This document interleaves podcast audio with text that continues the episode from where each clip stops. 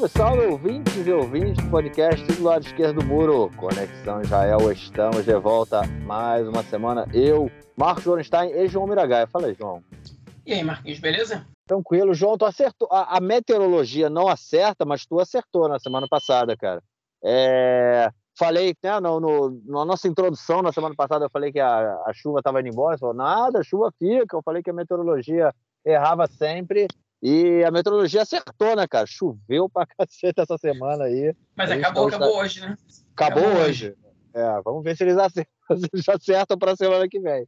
Mas a princípio é. acabou hoje. A gente pegou aí a, a rebarba, né, da, da, do, da tempestade que passou pela Turquia também, né, na tempestade bárbara. Chegou aqui em Israel, foi na, hoje é quinta, chegou aqui no, na segunda-feira, começou a, a esfriar bastante, a ventar, a chover, e foram aí três dias de Hoje choveu menos, acho que choveu muito pouco hoje, na verdade, se choveu, mas aí de segunda até hoje de manhã, hoje de noite, foram três dias aí de muita chuva e muito frio, que pelo menos o frio vai, vai permanecer aí na, na semana que vem, né? O frio fica, o frio fica. É isso. Piorar, inclusive, é piorar. Esse fim de semana vai, vai ser, ser bastante frio, com, com, é, com previsão de neve né, nas cidades mais altas, né, como Jerusalém. Jerusalém, no caso, não, mas, por exemplo, Tzfat é a previsão de neve. É. É. Eu estou esperando é isso, porque dizem que aqui da. Dizem que aqui de onde eu vivo, né? Que dá para você ver a parte de trás da montanha onde está Tzfat. Quando neva, você vê a montanha com neve em cima. Aqui ah, da, da varanda da minha casa. Então, estou aqui é. nessa expectativa. É isso. Beleza, vamos então passar para o nosso primeiro bloco para tratarmos de questões relacionadas a esse negócio de clima. Bom, gente, vamos começar a falar então, já que chegamos aí no inverno, vou, vou começar pela segunda notícia do bloco, né? Para a gente emendar na nossa introdução, que é sobre justamente a chuva e o mar da Galileia, né? O Kinneret. Kinneret que por muitos e muitos e muitos anos passou aí por problemas críticos de água, sempre chegando nos seus níveis mais baixos, é, causando muita apreensão, né? Porque era o, é o principal reservatório de, de água doce de Israel. Recentemente a gente comentou, acho que tem menos de um mês, né, João, que é, foi terminou aí um, uma, a construção de um aqueduto né, que vai levar água dessalinizada para o Kinneret, ou seja, é, o, o, Mar da Galileia deixa de depender das águas da chuva para encher, né, para chegar ao seu volume máximo. Mas o que aconteceu essa semana, pelo menos, é que é, choveu e também deu aquela moral no Kinneret, né? Deu uma enchida essa semana aí, né, cara? Pois é, ele subiu bastante. Só para ter uma noção, ele subiu 5 centímetros só de, de anteontem para ontem, né? Ele ainda está esse ano né, que é, enfim, ainda está numa mais baixo do que ele estava exatamente um ano, mas esses últimos 10 dias de praticamente chuva incessante, eles ajudaram bastante a, a encher o, o Kinneret, enfim.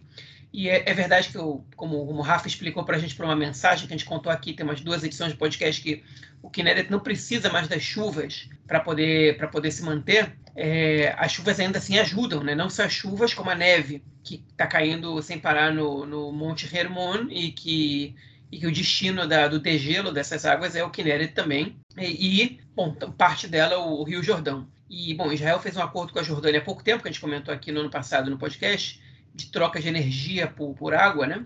E, tem outras coisas na jogada, mas principalmente energia. Na verdade, seriam, é, seria energia solar que uma empresa dos Emirados Árabes ia é, coletar da Jordânia, né, instalar os painéis de energia solar na Jordânia para que essa energia fosse é, vendida para Israel. Em troca, Israel é, daria para a Jordânia, cederia para a Jordânia água. E, enfim, com essa, com as chuvas aumenta bastante mais a oferta de água e, e deixa todo mundo feliz. Então, essas chuvas elas estão sendo produtivas também. É, com dessanilização ou sem, a chuva é sempre muito bem-vinda por essas áreas aqui. É, e a nossa segunda notícia do bloco é a notícia aí que não tem a ver com o meio ambiente, né? apesar de jornalistas no Brasil é, terem feito essa confusão, né, cara? É, mas é, tem a ver com esse terremoto horrível que aconteceu, com esses terremotos horríveis né, que aconteceram aí na, na Turquia essa semana. É, já eu não acompanhei agora de noite, né? esqueci de falar isso lá no início do nosso podcast, né? são 10 e meia da noite, aquela tradicional quinta-feira, 9 de fevereiro. É, eu não acompanhei à noite, de tarde, quando eu estava acompanhando, já tinham chegado a 15 mil mortos. É, aí, não, já passou de 20 mil, já passou de 20 já mil. Já passou de 20 mil, então. Aí, desesperador, né? Uma coisa bem triste. Enfim, a gente vai ver esse número subir bastante ainda. Mas a questão, João, aqui, é três e meia da manhã, em torno de três e meia da manhã, aconteceu aí o terremoto na Turquia, né, de terça para quarta-feira, e aqui em Israel muita gente sentiu também, né? Sentiu. Eu não senti. Você sentiu? Não, eu também não senti nada, não, cara. Não acordei, eu não. não. Senti, eu não senti o terremoto, nem aquele nem os outros, né? Porque a gente teve aqui quatro tremores em, em Israel. Né? Os dois que tiveram o epicentro lá no, no, no sudeste da Turquia, ou noroeste da Síria, é, e outros dois terremotos, dois tem, tem, é, tremores que a gente teve aqui, é, que a 22 quilômetros a nordeste da cidade de Nablus, na Cisjordânia. Né? Então, foi o epicentro foi ali o, o nordeste da Cisjordânia, é, e que, enfim, foi, foi sentido em Jerusalém com mais força, né, entre as localidades aqui em Israel, mas também o pessoal em Tel Aviv sentiu, enfim, estranho você não ter sentido esse também. Foi de noite, foi meia-noite. Foram, foram, enfim, mas teve, teve, teve algum foi teve um deles foi sentido meio-dia, um deles teve, inclusive, é, é, alarme para as pessoas é, saírem de casa, mas aqui já não teve absolutamente nenhum dano, nem é, muito menos é, é vítimas, né, nada disso. Mas a gente comentou aqui também no ano passado o Rafa participou aqui sobre, sobre o que o país está fazendo para se preparar para um pro terremoto, porque, porque a gente sabe que eventualmente isso pode acontecer aqui. Isso vai acontecer, a gente não sabe quando, né? E, e tem, tem, a, enfim, tem, o potencial de fazer um estrago danado, não só em relação a bens materiais, como em vidas também, né? Já é um país que as construções novas elas estão preparadas para enfim para bomba né então para terremoto também o, com, com, os blocos de apartamentos é, é protegidos, fortificados a ferro, mas as construções antigas, que ainda são muitas, não estão. Então, é, a gente tem esse problema. É, em relação à Turquia, hoje foi descoberto, e enfim, falaram muito na mídia local, que o, o líder comunitário da, dessa, da, da região, né, líder da comunidade judaica da região, ele e a sua esposa foram encontrados mortos né, debaixo de escombros, então eles também é, foram mortos pelo terremoto. E Israel foi um dos países que mandou uma delegação para ajudar na, na busca, né, por, por enfim, na, na, reconstrução e na busca por pessoas vivas ainda debaixo dos escombros. E a delegação israelense, é, até o momento, ela já é, conseguiu resgatar 17 pessoas com vida. Só a delegação israelense. Diversos países do mundo mandaram, é, enfim, seu corpo de bombeiros, gente que pudesse ajudar, especialista nisso.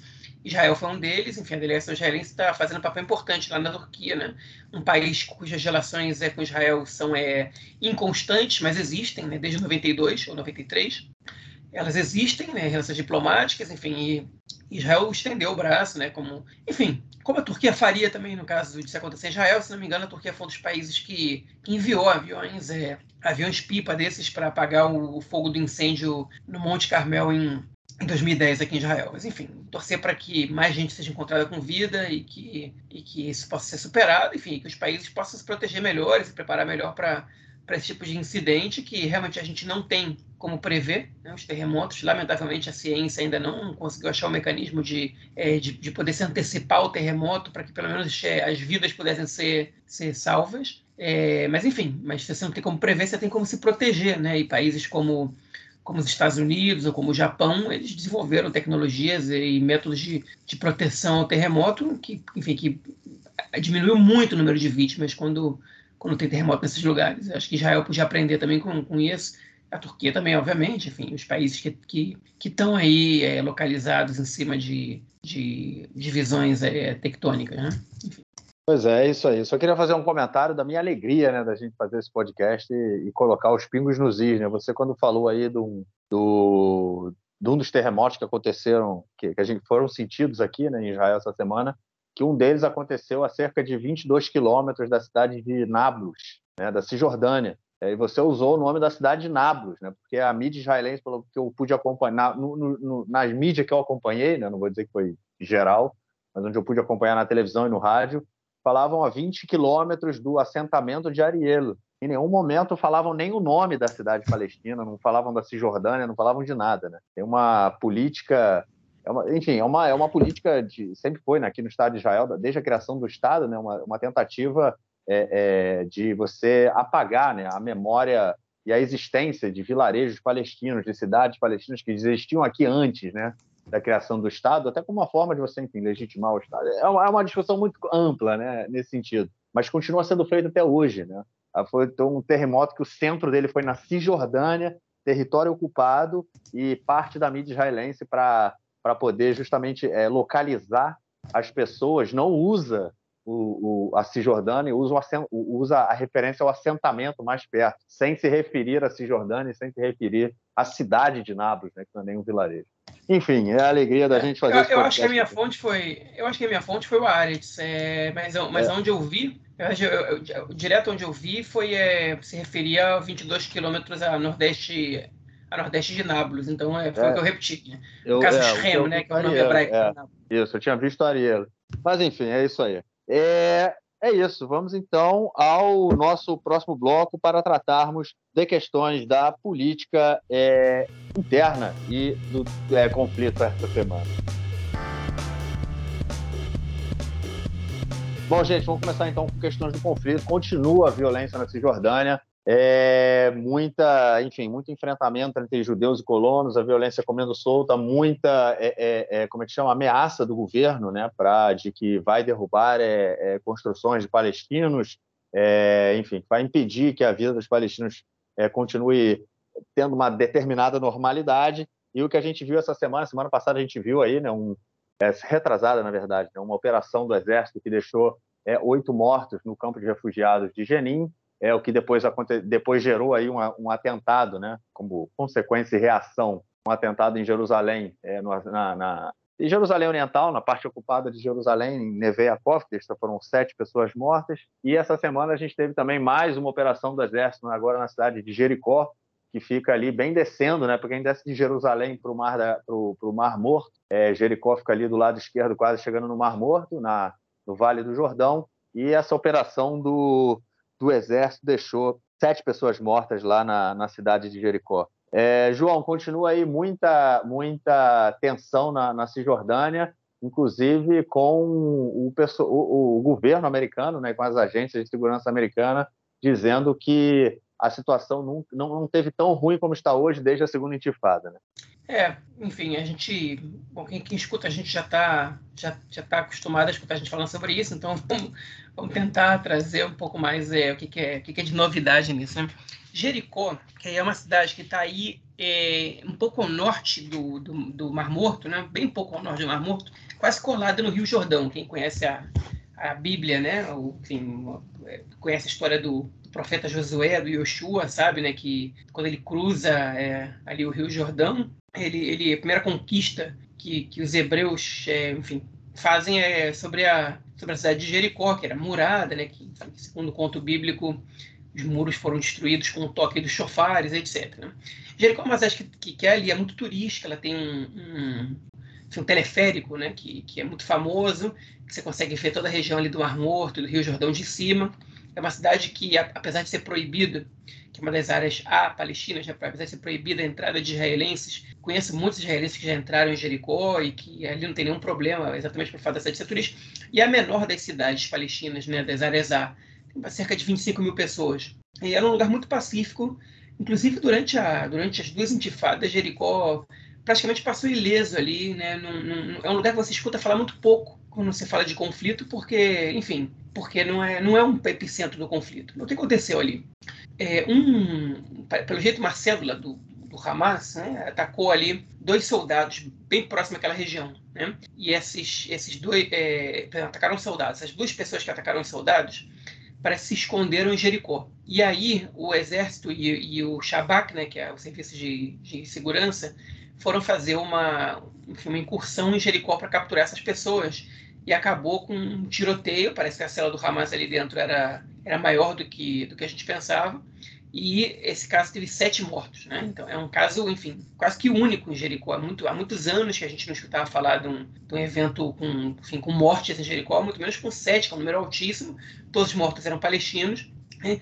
Enfim, e mostra como a situação está feia. Né? Semana passada foram 10 em, em, é, em Jenin, agora são 7 em Jericó. Né? Foram sete mortos no atentado em Jerusalém, enfim.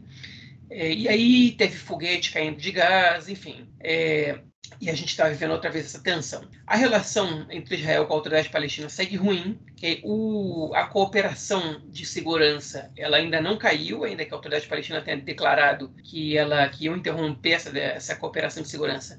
Eles não interromperam ainda, elas é, está acontecendo. A relação está ruim, mas a cooperação de segurança ainda está acontecendo. E a novidade dessa semana é que a CIA, né, é, ela, enfim, segundo é, pessoas de alto escalão do governo norte-americano, porque essa é uma informação é, foi dada em off, a CIA ela é, também alertou ao presidente Joe Biden dos Estados Unidos que é, a Palestina, né, os, os territórios, eles estão é, a poucos passos de uma terceira intifada. E, e, que, e que se a autoridade palestina ela não conseguisse se, se, se aguentar né, na, no governo palestino, se ela cair, no, no, se ela for derrubada, no caso, é muito, muito provável que a gente tenha uma terceira intifada e a popularidade dele já não está em alta. Então, enfim, essa é uma situação que a gente está vivendo agora, a gente fala sobre ela há muito tempo e agora veio mais um alerta. Não são só as forças de segurança israelenses que alertam para isso, a CIA também né, alertou para o mesmo perigo, né, de que se a autoridade palestina não se mantiver no, no poder forte, é, a gente vai ver uma terceira intifada. E o que seria muito ruim para Israel, né? Primeiro porque a gente sabe que a, é, a violência ela, ela é uma das marcas né, da, da intifada, do tanto do lado palestino quanto do lado israelense. Né?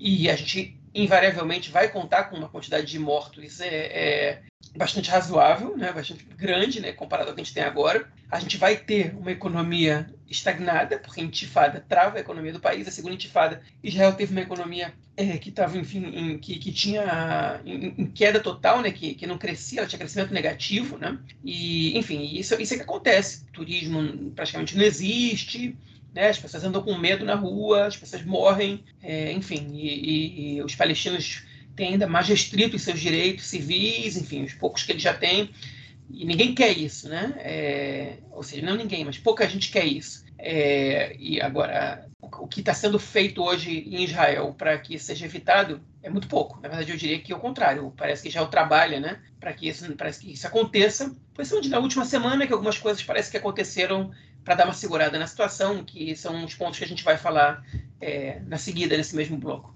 É isso, bicho pegando e autoridade na corda bamba. É, vamos então à nossa segunda notícia do bloco, que é já ali naquela região, né? A gente está falando aí dessa da, da região descendo ali para o Mar Morto, né? Para quem vem de Jerusalém, falei disso lá na, quando fui comentar a última notícia, né? É a estrada número um, na verdade, né? A estrada sai lá de Tel Aviv e ela sobe para Jerusalém, depois ela desce para o Mar Morto de novo é, e passa ali por Jericó à esquerda. Só que antes de passar por Jericó, ela passa por uma série de assentamentos, é, por uma região de assentamentos, né? É, a região de Edomim, né? Que tem o, o, o assentamento de Malé Edomim, tem é, assentamento de Edomim, Gam, é, Kfar Edomim, enfim, tem várias. É, é, bem ali nos arredores de Jerusalém, né? Mais, é, é mais a leste. É, e é, antes né, de chegar em Jericó, a gente tem o vilarejo beduíno de é, é, Hanelarma. É um vilarejo que ele foi construído, já é a, é a segunda localidade que ele, que ele existe, na verdade. Essa comunidade já tinha sido removida e já tem alguns anos que a, os governos israelenses tentam reno, re, é, removê-los novamente, é, dizendo que eles estão em um lugar estratégico é, de segurança e que não poderiam é, permanecer ali. Na verdade, eles estão perto de assentamentos e o que eles querem é expandir assentamentos e impedir que a, a população palestina, a população beduína, no caso, é, mantém ali uma, uma, um, um vilarejo, né? mantém ali a sua, as suas tendas, enfim, a sua, a sua vida. É, o Supremo Tribunal, né, o Bagaço, já deu autorização para que esse vilarejo seja removido, mas tem muita pressão internacional para que isso não aconteça. Na verdade, ainda durante os últimos governos Netanyahu, essa, essa ordem, essa liberação aí do Bagaço, né, essa deliberação do Bagaço, na verdade, já tinha sido feita, só que até agora, João, é, ninguém derruba o é, Hanelarma, né, cara? O bagaço de autorização, o governo tá doido para fazer isso. O Ben-Gvir ali deve estar tá mordendo os dentes, babando, mas não tem Hanelarma, é, Hanelarma continua no lugar, né, cara? Pois é, na verdade, o governo está enrolando, né? O, o, esse já é o nono. Olha só, vamos, vamos recapitular, né? Você, você deu, a, deu a introdução e agora vou entrar só, só uma recapitulação jurídica. Já tem, se não me engano, dois anos que é, o, a Suprema Corte ela obriga o governo a evacuar esse assentamento, né? Esse assentamento, perdão, esse, essa, essa aldeia beduína. E, e esse já é o nono pedido do governo para adiar a remoção dessa, dessa aldeia. O que é muito estranho, né? Para quem está vendo de fora. Como assim? A justiça, que, enfim, que, que a que o governo atual, né, Suprema Corte, acusa de ser ativista judicial para a esquerda, está mandando remover um assentamento, uma aldeia beduína na, na Cisjordânia, e o governo de extrema-direita é, não quer, não quer evacuar, né? Pois é, que isso aqui não é, não é tão simples de explicar assim, se fosse se fosse qualquer, qualquer a gente enfim, precisar gravar um podcast de uma hora cada semana, a gente tenta aqui, tem coisas que a gente, que a gente não entende também, mas enfim, a gente tenta entender o que está por trás disso. A, Suprema, primeiro, a Suprema Corte de Israel não tem nada de esquerdista, nem de sede do Meretz, né, que é o que, que alegam alguns é, membros da direita israelense. Né? A Corte de Israel ela é totalmente legalista e, e ela tem preocupações é, muito claras com o que eles chamam de segurança nacional, e isso, enfim, isso afeta nas suas, nas suas decisões, é, que muitas vezes elas são problemáticas e, com, e contrárias a, a enfim, ao, a, as pautas palestinas. Né? Nessa briga, por exemplo, pela, pela democracia agora, né, pelo, pela não destruição da Suprema Corte, que está acontecendo agora em virtude dessa reforma judicial proposta, os membros dos partidos árabes eles, eles não estão muito entusiasmados é, em defender a Suprema Corte de Israel, porque ele diz, a Suprema Corte, ela, na maioria das vezes, ela atua contra a gente, né? Enfim, é o fato que se não fosse a Suprema Corte, eu acho que, que a situação árabe-palestina estaria, não sei, no, no, piso do piso do, do, do, do possível, mas então, a Suprema Corte evita que, que o pior seja feito, mas ela não é uma instituição pró-Palestina para nada, né? Isso é importante dizer. Dito isso, okay, é, o governo Netanyahu pediu quatro meses de adiamento para essa remoção. Okay? Qual a questão? O governo tem que encontrar um lugar para reassentar essas pessoas. E porque quando as pessoas são retiradas de um lugar por, por, é, por uma questão de segurança, você não pode simplesmente jogá-las no meio do nada. E principalmente se você joga os beduínos no meio do nada, eles voltam, né? Eles, eles conhecem o deserto muito bem, eles conhecem a região muito bem, eles vão lá e voltam. você bota a polícia ali, eles voltam para ali pertinho. Não faz nenhuma diferença. E, e uma, uma das soluções encontradas era, inclusive, dar para eles a status de habitantes de permanentes, habitantes fixos em Israel, de de residentes fixos em Israel, não cidadania, e que eles vivessem do lado daqui, do lado de cada muro, né, do lado de cada linha verde. É, e o governo alega que não está preparado para isso ainda, que o governo é novo, que essa é uma decisão que foi tomada durante o governo passado, o que não é verdade, foi no, foi no fim do governo Netanyahu anterior, foi no governo retrasado. É, e, enfim, e que eles não podem fazer essa evacuação agora. É, então, eles, eles, pediram quatro meses e a Suprema Corte disse: não, vocês têm dois meses, se virem para poder resolver esse problema em dois meses, já não é mais razoável que vocês estejam pedindo tantas vezes adiamento. Por que, que o governo israelense não quer fazer isso agora? Porque o barril de pólvora da Cisjordânia, ele, ele, qualquer, qualquer faíscazinha cair ali, ele pode explodir. E uma explosão agora, principalmente em, em as vésperas da, da, de uma viagem do Netanyahu para os Estados Unidos, pode significar uma indisposição com o governo Biden. Então, a pressão internacional também é grande, grupos de direitos humanos vieram, alguns embaixadores visitaram o lugar para protestar contra é, a, a, a, evacuação que Israel é, vai fazer quando, a gente não sabe quando, mas sabe, mas sabe que, que isso vai acontecer. Enfim, e, e, isso tudo respinga né, no país. No país já está passando por questões é, é, diplomáticas complicadas, especialmente por causa das questões internas de Israel. E, enfim, e essa evacuação ela não vai acontecer agora, principalmente por causa da pressão internacional. É, agora, não só por causa da pressão internacional, também porque existem brigas que vale a pena você ter e outras que não. Esse assentamento, essa, essa aldeia ali, ela não faz mal para ninguém na região, né, aparentemente. Enfim, a população beduína cresce muito, né, ela, os beduínos têm muitos filhos, a média de filhos por casal beduíno ainda é maior do que, do que a dos ultra-ortodoxos israelenses, né? É, enfim, isso, isso influencia na região, a aldeia já tem 500 habitantes, é uma aldeia relativamente nova, Agora, é, enfim, é, aparentemente isso não, não, incomoda na região, incomoda para os planos expansionistas, obviamente, mas isso é a longo prazo. O negócio é que você não, não evacua esse assentamento, essa, essa aldeia agora, você acaba, você acaba criando um problema a longo prazo. Né? Mas, enfim, Netanyahu vai tentar ainda adiar isso mais uma vez, isso aqui a Suprema Corte não está disposta a, a, aceitar, não. Vamos ver o que, que vai dar isso aí. Mas é, a Suprema Corte, ela deu a ordem. Se o Netanyahu daqui a, sei lá, é, dois meses, não cumprir a ordem, o que que acontece? Derrubam ele? O que que, o que, que entendeu? O que, o que que a Suprema Corte pode fazer para obrigar o governo a, a, cumprir a decisão? Isso é uma coisa que para mim não é não é clara, até porque eu acho que Ah, Deixa eu chamar que... o Marcelão para responder isso, mas, é, eu acho que a, é. mas, mas, eu acho que a, a, justiça tem poder de sancionar o governo e inclusive de, é, enfim, é a Suprema Corte ela, tem que, ela ordena o governo que convoque a polícia, né? É, ou, a, tipo, ou a polícia ou o exército para fazer isso. E se o ministro da Defesa não convoca o Exército, por exemplo, no caso ele também controlava a Polícia Fronteira, agora a Polícia Fronteira está tá na mão do, do ministro da, da Segurança Pública, né? Mas, enfim, é, se eles não convocam o Exército para fazer isso, é, a gente, tipo, então, o que, que, acontece? Eu acho que essa pessoa ela, ela responde criminalmente, é. o, o, responsável. É. Agora, bom, vamos, eu, enfim, vai ter negociação nisso aí, né? Isso não funciona dessa até maneira. Porque, até porque corre o risco também da, assim, do Netanyahu eh, derrubar a Suprema Corte antes, da, antes da Suprema Corte derrubar o Netanyahu, né? Então, ah, é, tem essa, tem é essa. essa né? Pois é, então... Independente do que possa acontecer caso ele não cumpra, né? Pode ser que ele derrube tudo antes. Enfim, vamos ver. É, e vamos então para a nossa próxima notícia, que ainda é sobre o lado direito do muro, né? Vamos falar aí da Cisjordânia, obviamente nada ligado à política palestina, e sim ligado à política de colonização. É isso aí. O nosso ministro da ocupação, né? o ministro Bezalel Smotrich, que é o responsável aí pelo, pela autoridade, é o ministro da autoridade civil nos territórios ocupados. É, comentamos desse, desse cargo dele aí em, em outros episódios, né? Ele acaba sendo responsável é, por definir onde novos assentamentos vão ser construídos, quando serão construídos, é, quais casas de palestinos é, podem ser derrubadas, se os palestinos podem, inclusive, construir. Enfim, ele decide tudo que é relacionado à vida civil nos territórios ocupados.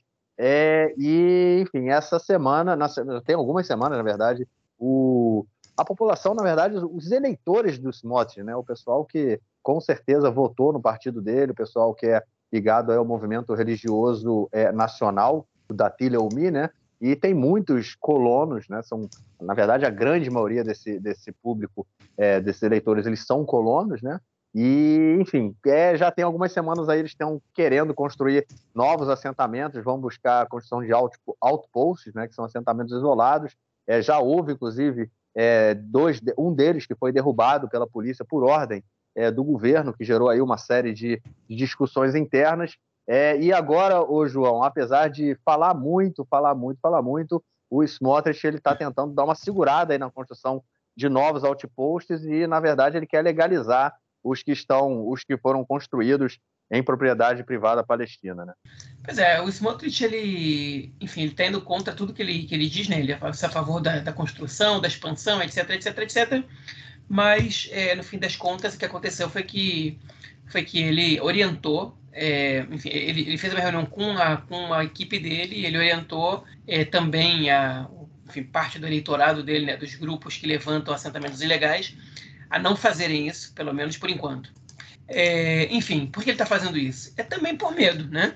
É, o Netanyahu pode ter, pode ter dito para ele, olha só, meu querido, se você não fizer isso agora, é, a gente vai, vai, vai pagar um preço muito grande lá na frente, né? Então você trata de segurar essa brincadeira agora. A gente vai fazer o que a gente puder, porque a gente está tá às vésperas de uma, de, uma, de uma intifada. A gente tem uma reforma judicial para passar. A gente, eu tenho uma reunião com os Estados Unidos que, que, que dá dinheiro para caramba para nossa para nossa segurança aqui. E você não pode ter a tua prioridade deixar tudo isso junto. Então isso aí tu vai segurar agora. E, enfim, ele deve ter falado, beleza, tá bom, eu, eu, vou, eu, vou, te cobrar isso depois, vou te cobrar depois o que, que, você vai me dar no lugar disso e tá segurando, mas enfim. O que mostra que você não, não tem como passar o rolo compressor em tudo ao mesmo tempo, né? Tipo, você tem que fazer as coisas devagarinho, enfim, e, é, e, e, ver o que dá para fazer, né? Não tem, você não tem como fazer tudo, como fazer tudo de uma vez só. Enfim, é, não quer dizer que não vai ter construção de assentamento, não vai dizer que, não quer dizer que não vai ter expansão de assentamento ilegal, quer dizer que por agora ele está orientando para isso não acontecer. O que significa, eu acho é o que eu, é o que eu expliquei agora. Agora, daqui a dois meses pode significar outra coisa e a gente pode estar vivendo outra realidade. Então, vamos ver. Acho que o principal agora é ver como é que a questão da reforma judicial vai avançar. Né? Se, se, ela, se ela avançar rápido, é, vocês podem ter certeza que logo depois a gente vai ver a expansão dos assentamentos. Se ela encontrar dificuldades, aí o governo vai ter que, vai ter que escolher onde é que eles vão botar o peso. Pois é, o interessante de, disso tudo que a gente já vem comentando, né, que esses setores mais, é, os setores fascistas, né, do governo, é, e aí dando nome aos bois, né, o Smotrich e o, o né, estão saindo muito derrotados até o momento, né, eles têm é, o Bengvir ele não consegue implementar suas políticas. Inclusive, é, na semana passada ele anunciou, um, ele anunciou que ia promover a derrubada de um prédio inteiro que, é, que foi construído no bairro de Silwan, em Jerusalém Oriental.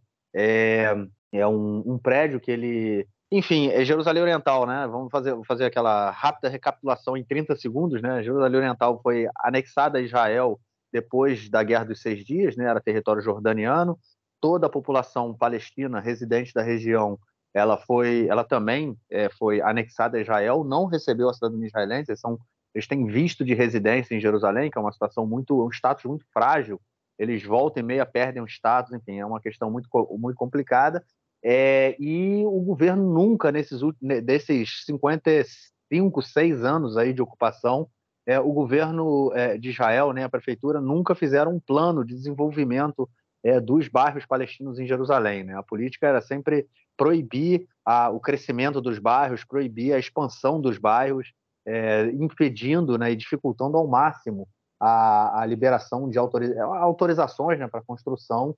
É, e, e, em volta dos bairros palestinos se constrói bairros judaicos, né, bairros é, para a população judaica da cidade, o que faz também como que fisicamente o bairro palestino se, é, fica impedido de, de, se expandir. Então, muita a solução né, que as famílias encontram é construir é, no, dentro do seu terreno. Né, eles acabam construindo ali uma casa em cima da outra, fazendo mini prédios, né? E tem um prédio desse que ele foi, ele já, ele já foi construído há alguns anos, abriga mais de 100 pessoas, é, são várias famílias morando, e o Bankville decidiu nessa semana que ele ia derrubar esse prédio, que o prédio não tem autorização para não teve autorização para ser construído, então ele ia derrubar, já tinha inclusive é, feito aí uma estratégia de trazer é, batalhões da polícia de fora de Jerusalém para poder enfrentar a manifestação e tudo mais. É, só que essa decisão também foi por água abaixo, porque falaram, meu amigo, se esse prédio fosse derrubado, era a terceira intifada, não só a intifada, eu acho que ia dar uma. ia ser uma confusão, enfim, a gente co começaria uma nova guerra, enfim, isso não. E aí o, ben, o Netanyahu possivelmente deve ter falado Ben Gro, meu amigo, abaixa sua bolinha aí, você não vai derrubar prédio nenhum, é, e o prédio não foi, é, foi cancelada aí a derrubada do prédio. Mas o que eu queria dizer é que nesse, nesse, desde, desde que esse governo é, tomou posse, né, o Ben-Gvir e o Smotrich entraram latindo e até agora estão com o rabinho entre as pernas, né, porque eles não conseguem implementar a política que eles pretendem e eles estão aí o tempo todo é, é, tendo que responder a sua, ao seu público, né, aos seus eleitores, por que, que eles não conseguem é, é, implementar essa política. Quando eles estavam na oposição, era muito fácil ficar latindo, né? era muito fácil ficar ali reclamando, não sei o quê.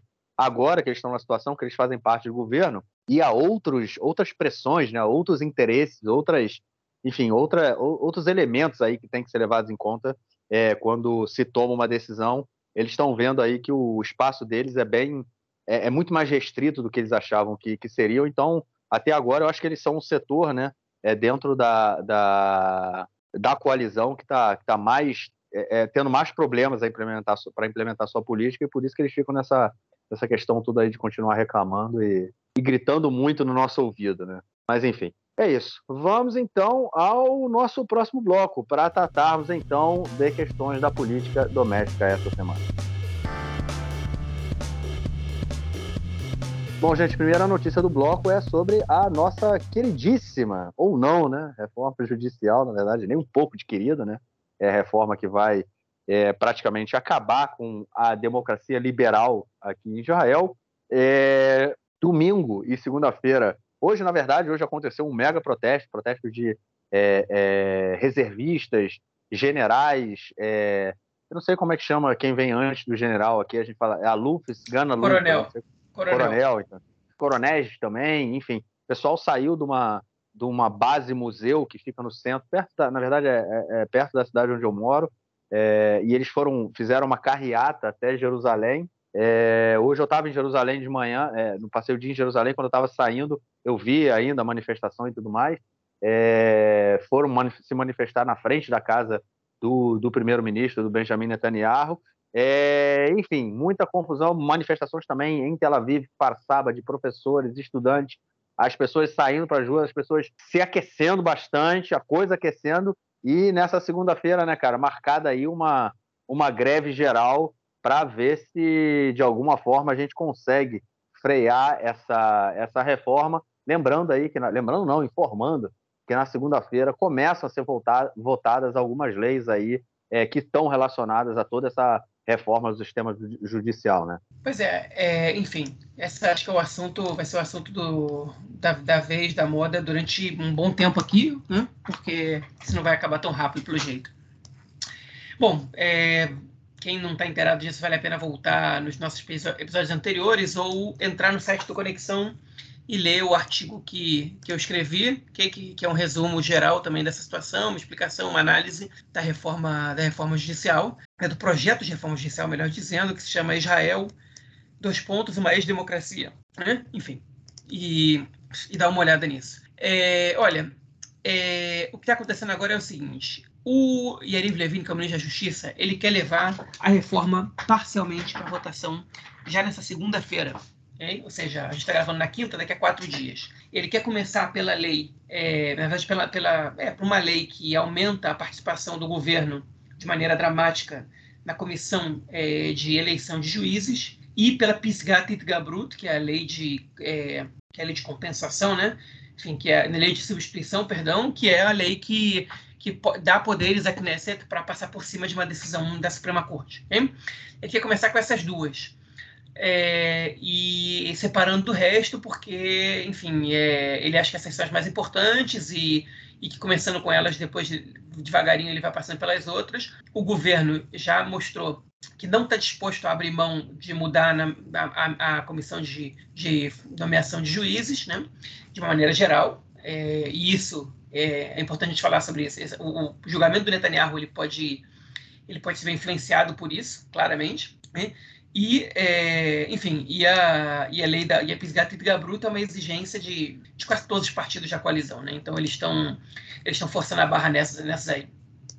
Eles têm receio que, o, que a Suprema Corte ela passe por cima dessa, dessas leis, caso elas sejam aprovadas agora. Então, eles querem fazer um teste também para ver, para ver qual, até onde a Suprema Corte pode chegar ou não nessa brincadeira.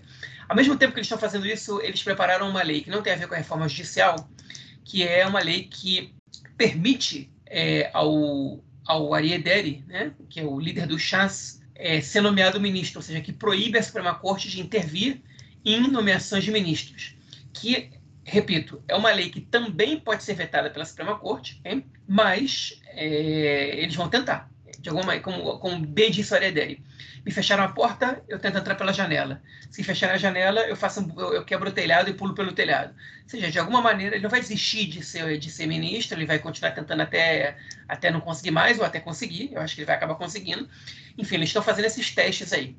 E a reação também vai ser forte, né? A gente teve outra vez dezenas de milhares de pessoas nas ruas. Né? Agora foi menos gente de uma vez só em Tel Aviv, as manifestações estavam mais espalhadas. Teve grandes manifestações em Haifa, teve manifestações em cidades pequenas, em cidades menores. Né? Aqui pertinho de casa tem manifestação em Carmiel. É, enfim, está tendo manifestação em tudo que é lugar. E, e, elas vão aumentar e o tom das manifestações também vai aumentar. Agora está começando a ter manifestação mais dias. Hoje, Marquinhos comentou, teve um protesto na porta da residência oficial do primeiro-ministro em Jerusalém, é feito por reservistas, e aí teve gente do Likud lá provocando, mesmos palhaços que vão lá com cartazes é, esquerdistas traidores e tal. E teve discussão, nada de violência lá, mas enfim, ficou um tumulto, um pouquinho de empurra-empurra, mas não chegou, não teve, ninguém foi para o hospital, ninguém saiu ferido. Que a polícia ela não demorou um pouco para conter isso, que recebeu críticas do Bengvir, né? É, enfim, que disse que a polícia liberou que um bando de anarquistas fizessem o que, o que quisessem, né? Ou seja, a culpa é das pessoas que estão, que estão se manifestando, não é do... Porque anarquistas, ele se refere ao, aos manifestantes, e é importante dizer, anarquista aqui em Israel, é, aqui ninguém nem sabe tipo, o que é anarquismo como ideologia é, política, né? Enfim, esse anarquismo aqui é no sentido de baderneiro, né? Que se usa, que se usa a expressão. É, e ele, então ele disse esse bando de baderneiros aí, a polícia conseguiu encontrar um bando de baderneiros, é, enfim, comentando que a culpa é deles, né? não, não das pessoas que foram só para provocar com cartazes é, que incitam a violência. Mas enfim, essa é uma das manifestações. A gente teve essa semana a quarta empresa de alta tecnologia que anunciou que vai retirar é, os recursos de Israel, né, que estão indo para fora. E, enfim, isso não é, não é brincadeira. E na segunda-feira é, além das manifestações que vão acontecer na frente da Knesset na hora da votação, é, um, enfim, está tá se propondo uma greve geral em Israel. Aí, a Estadruta Ovdim, né, a central, principal central sindical do país, ela apoia é, a, a, essa greve geral. Né? Agora, o é, supervisor da área de salários do Ministério da, das Finanças, que é um sujeito indicado pelo, pelo Smotrich, né? ele disse que quem não for trabalhar vai ser descontado. E aí vai ter, vai ter o salário descontado, que não existe nenhuma prerrogativa para greve contra a reforma judicial e que, e que é, os trabalhadores só podem deixar de trabalhar em duas situações, que é em caso de, de é, atestado médico, de, de atestado médico para alguma questão de saúde, no caso pode ser deles ou, do, ou, da, ou dos filhos pequenos, ou, é, ou se pegarem um dia de folga. Então, tá, o governo está jogando com o que pode. Vale lembrar que na semana passada a gente comentou que o Simcha Rotman, do mesmo partido do Smotrich, lançou uma lei querendo, querendo é, é, limitar e, e, dificultar as greves dos trabalhadores, enfim. E agora, e agora vem essa, né? É, é vai, o questionamento do Sim Hortman é como é que as pessoas fazem greve contra, contra uma questão política. Greve não é para isso, greve é só para categoria, para isso, para aquilo. Enfim, não conhece nada da história do movimento dos trabalhadores. Os trabalhadores fazem greve por uma série de questões. Greve é uma ferramenta dos trabalhadores e é normal que, que quem esteja no poder contra os trabalhadores queira evitar essa greve, porque a gente sabe que a greve é uma, uma ferramenta muito útil para, enfim, para paralisar o, as ações do governo e, e, e ela, ela, paralisa a economia, ela trava o país de alguma maneira, né? e o governo está desesperado com essa paralisação da economia. O governo e seus representantes, hoje o Ariel Segal, que é um jornalista de, de extrema-direita também, no programa de rádio que ele participa, ele começou a gritar com o co-apresentador dele, dizendo que ele era irresponsável, que ele era absurdo, que ele era um traidor, como é que ele é está achando que é razoável é, é que essa, essa, toda essa retirada de dinheiro de Israel, que isso prejudica Israel e que e que, que, e que essa esquerda não está pensando enquanto, enquanto Israel ia ser prejudicado, vai ser prejudicado pelo apoio a essas políticas de retirada de dinheiro, enfim, como se fosse uma medida é, orquestrada pela esquerda israelense, não uma reação natural da, dos, dos empresários que, que têm receio né, de perder dinheiro, enfim. Mas eles estão com muito medo, eles estão, eles bastante preocupados porque eles sabem que a economia não perdoa. Né? Eles, inclusive, prepararam a narrativa para o caso da economia ficar em destroços né? Vamos dizer que a culpa é de. A culpa não é da, da reforma, a culpa é de quem está assustando os investidores, né? que é da oposição. Enfim, então eles já, já prepararam a narrativa. Mas, enfim, eu não sei qual vai ser o tamanho dessa greve, eu não sei é, quanto a gente vai deixar de trabalhar na segunda-feira, é, mas eu sei que o governo está com medo, está com medo do tamanho das manifestações e os manifestantes eles já estão também partindo para outras estratégias, né? Não estão simplesmente indo no sábado é, para fazer protesto nas grandes cidades, eles já estão espalhando os protestos, os protestos não só em termos geográficos, mas também durante a semana, já estão pensando em greve, e já, já estão fazendo greve, e, enfim, e, e, isso vai continuar, né? Essa greve dos reservistas é uma medida bastante é, é, simbólica, né? Porque os reservistas, eles são obrigados a, né? quando, eles, quando você é convocado para reservista, você é obrigado a se apresentar ao exército e você e você fazer um protesto como reservista é, um, é, é desafiar, é, enfim, a norma, né?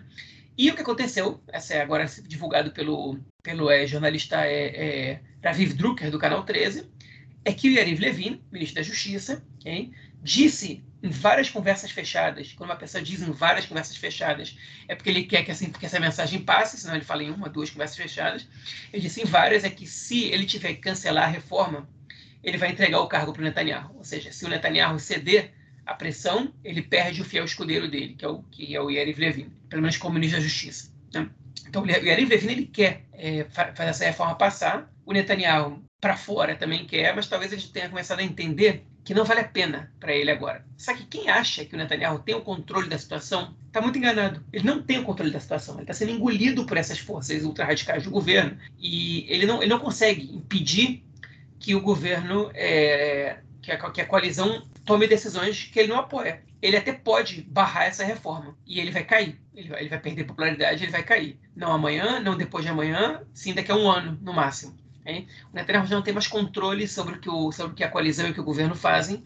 Ele criou, ele criou, é, é, enfim, ele, ele, criou cobra mesmo e está e tá aí agora sendo mordido. Hein? E toda, toda a autoridade que ele tinha sobre, sobre os governos que ele, que ele já teve, elas foram por água abaixo já. Né? E, enfim, e essa, essa, é a situação que, que a gente está vivendo agora. Enfim, sobre a reforma judicial, é, acho, que, acho eu já falei tudo que eu tinha que falar. Vou deixar o Marquinhos comentar, que eu acho que já deu para mim. Ah, isso, acho que você colocou tudo que, que devia ser colocado. Acho que realmente é, continua a queda de braço, é uma cara de pau, né, cara, do, do Ariedere, da coalizão como um todo, né? Tentar é, é, forçar de qualquer forma a volta do, do corrupto e julgado Ariedere é, ao, ao, parlamento, né? Como, não só ao parlamento, mas também como, como ministério. Eu acho que só aí já mostra que é, a democracia israelense acabou, né? Só essa tentativa, essa essa forçação, assim, não, não há mais nenhum respeito pelas, pelas instituições, é, o governo está deixando claro aí, eu acho que tudo que da própria formação do governo, né? Tudo que foi feito com a, com a polícia, de você dividir, é, é, fragmentar o Ministério da Defesa para poder servir aos interesses da, é, de determinados setores, da, determinados partidos políticos, de você fragmentar é, o Ministério da, da Segurança Pública para você poder aí servir a interesses de determinados partidos políticos, ou seja, é, todas as instituições do Estado elas já foram completamente, não todas, né, quase todas foram é, completamente enfraquecidas é, no próprio esquema, de, no próprio acordo de coalizão é, feito é, para que esse novo governo tomasse posse, e agora a tentativa é, é, de enfraquecer e de deslegitimizar e destruir, de uma forma geral, é, o sistema judiciário. Né? Só que isso não está sendo feito só é, é, pela, pela questão, é, pela forma, pela, de forma jurídica, né, pela questão de você aprovar leis que acabem com a independência do judiciário, mas também de você deslegitimizar dia a dia, né, o tempo todo. Essa questão de dizer que é, é, são de esquerda, é o judiciário de esquerda, é isso, é aquilo. Aquela questão também de você criminalizar a esquerda, né? Você ser de esquerda aqui, ou hoje não sei isso não é só ser de esquerda, né? Você não é, estar do lado do governo aqui, você já se torna diretamente um traidor, né? E a gente sabe o que, que o peso, né? É, o simbolismo é, da, da palavra traidor, né?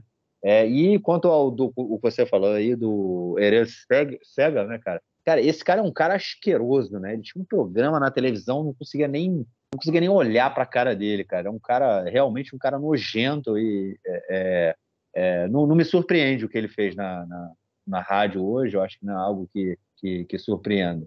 É só, enfim, e é um retrato do que é a própria política israelense e é um retrato do que tem sido feito, inclusive, na, é, é, como é que chama, na, na, na, VADA, na comissão, na comissão de justiça, né, vamos dizer, comissão de Constituição e Justiça, apesar do, do Estado de Israel não ter uma Constituição, né, é uma é, é, que quem participa, quem preside a, Constituição, a comissão, na verdade, é o Simcha Rotman, e é um lixo, né? Todo dia que tem debate na, dessa comissão é assim, ele não deixa as pessoas falarem, ele corta as pessoas, ele agride as pessoas verbalmente, ele, enfim, é um show de horrores, sabe? É assim, você já viu que não tem, não tem discussão, você não tem o que discutir, não tem ali uma troca de ideias. Já está formado, vai ser isso, e eles vão tentar passar o rodo de qualquer forma. Vão tentar passar, e, enfim, vamos ver quem tem mais força. E isso, e o que você tocou no final do seu comentário, eu acho que é o central de tudo. Assim, o Netanyahu não tem mais o controle sobre absolutamente nada. Né? Cada um faz o que quer no governo. O que eles estão fazendo agora, porque assim, eles só não fazem o que quer porque se esse governo cair agora, todos eles perdem. Né? O Netanyahu perde absurdamente, porque, enfim, tem a, toda a questão do, do julgamento dele, né, que é o cerne da questão. Ele quer proibir, ele quer, ele, ele quer fazer de tudo para não ser preso. Né? Então, se o governo cai agora, ele perde essa, o poder dele contra o os partidos ultra-ortodoxos vão perder, os partidos da, da direita fascista vão perder também. Enfim, é, agora, é, eles, por isso que todos eles agora estão latindo muito e mordendo pouco, porque agora eles também têm muito a perder. Né? Antes da formação do governo, talvez nem tanto, mas agora que o governo está tá formado, é difícil sair. Né? Não vai, eles não vão ser aqueles que vão, vão, vão a, a querer o ônus de ter sido o responsável pela queda do, do governo da extrema-direita fascista. Eles, se orgulham disso e não querem derrubar o governo.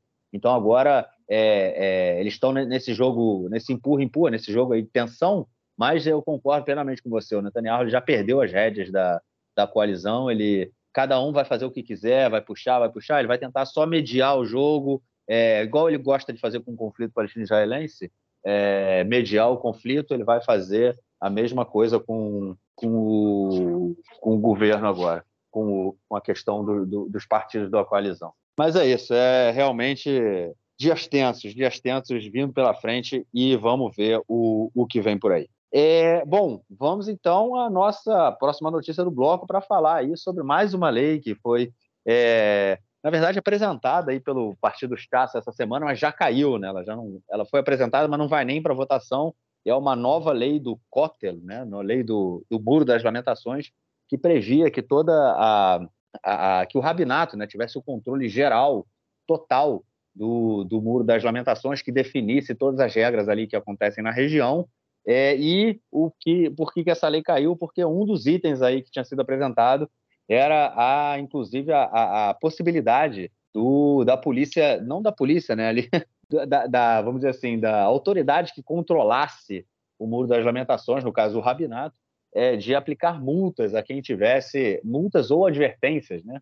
A quem tivesse ali vestido inapropriadamente, de acordo, obviamente, com o que eles acham que é que seja apropriado, de como se, como deve, como as pessoas devem ir ao muro das lamentações. Aí, João, estão ficando muito parecido com o Irã, cara, não tá não? Pois é, não tinha visto que, que, essa, que essa proposta tinha caído ainda não, pelo que eu vi. Caiu ela vai à votação agora, agora, porque ela ia à votação não, domingo, né? Não, eu estava ouvindo rádio 8 e 15 da noite, era na, na, na, no jornal, estava passando o jornal do canal 11 no rádio, né, eu estava ouvindo, e aí estavam falando que foi retirado já. O Netanyahu, inclusive, ele foi o cara falando: não, não, tira essa lei, essa lei não vai ser votada. E ela não vai, ah, não vai ser votada. Pois é, já estava tendo muita desaprovação no Likud, porque a proposta ela é ainda mais radical do que isso que você, que você colocou. A proposta ela é de de, de, de passar toda a questão civil que envolve o Muro das Lamentações para o controle do rabinato e criminalizar as pessoas que não, é,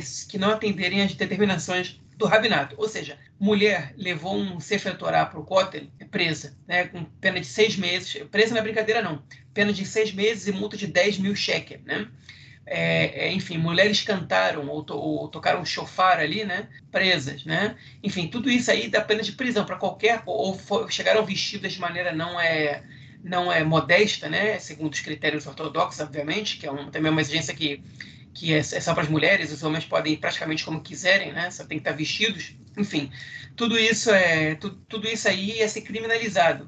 Essa é a proposta do Chats. Agora, era óbvio que essa proposta não ia passar. Enfim, é, é bom que ela não vai nem à votação, porque não tem, não tem que, que esse negócio, a Grécia tem que perder tempo com esse tipo de coisa.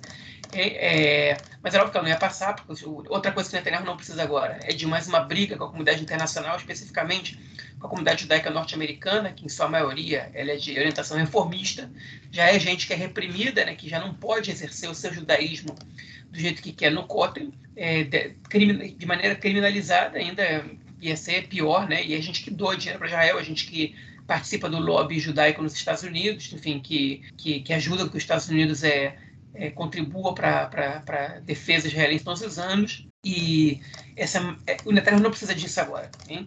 Como eu disse, tem brigas que vale a pena você comprar e tem brigas que não. Agora, o que surpreende é a audácia, né? é de você propor isso. É você e falar assim, vamos propor uma lei dessa. Né? Vamos, vamos, vamos propor que que, essas, que, que judeus sejam presos porque estão rezando no Estado de Israel, porque eles não estão rezando do jeito que a gente acha que a gente, que que rezar, né?